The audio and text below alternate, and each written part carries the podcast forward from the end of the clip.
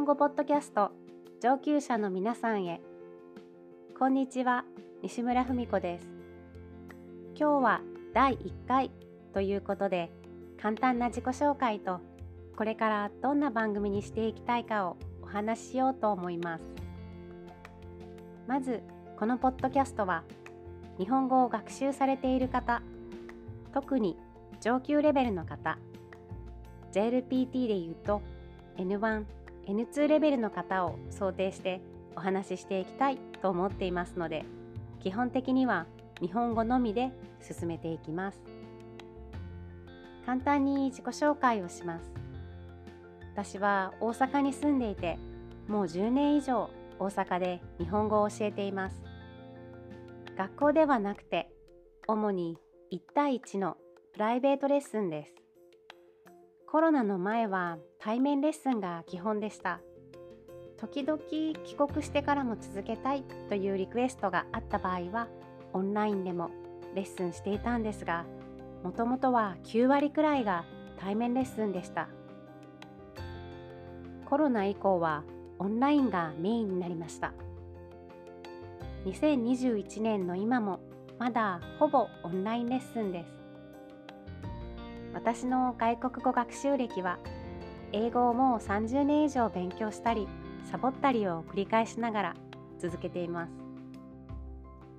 あとは趣味で1年少し前からタイ語の勉強も始めました。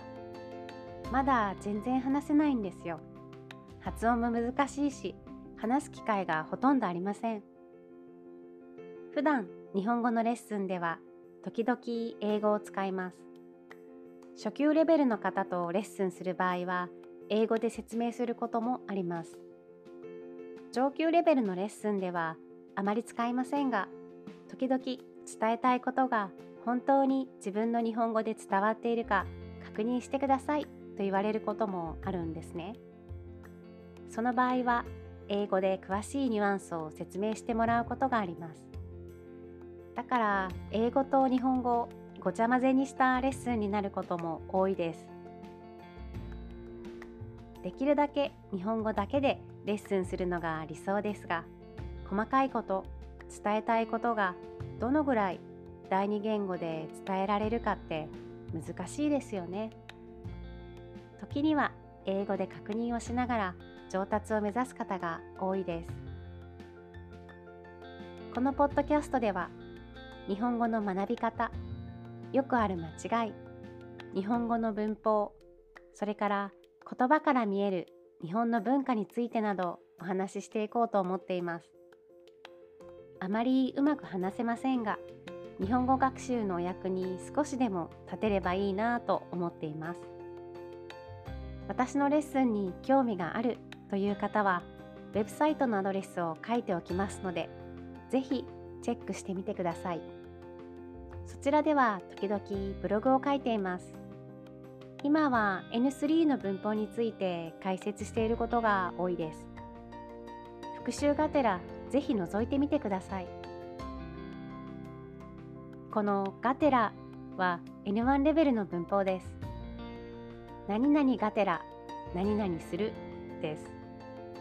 復習がてら覗いてみてくださいは復習しながらもう一つのことつまりサイトのチェックもしてくださいという意味です。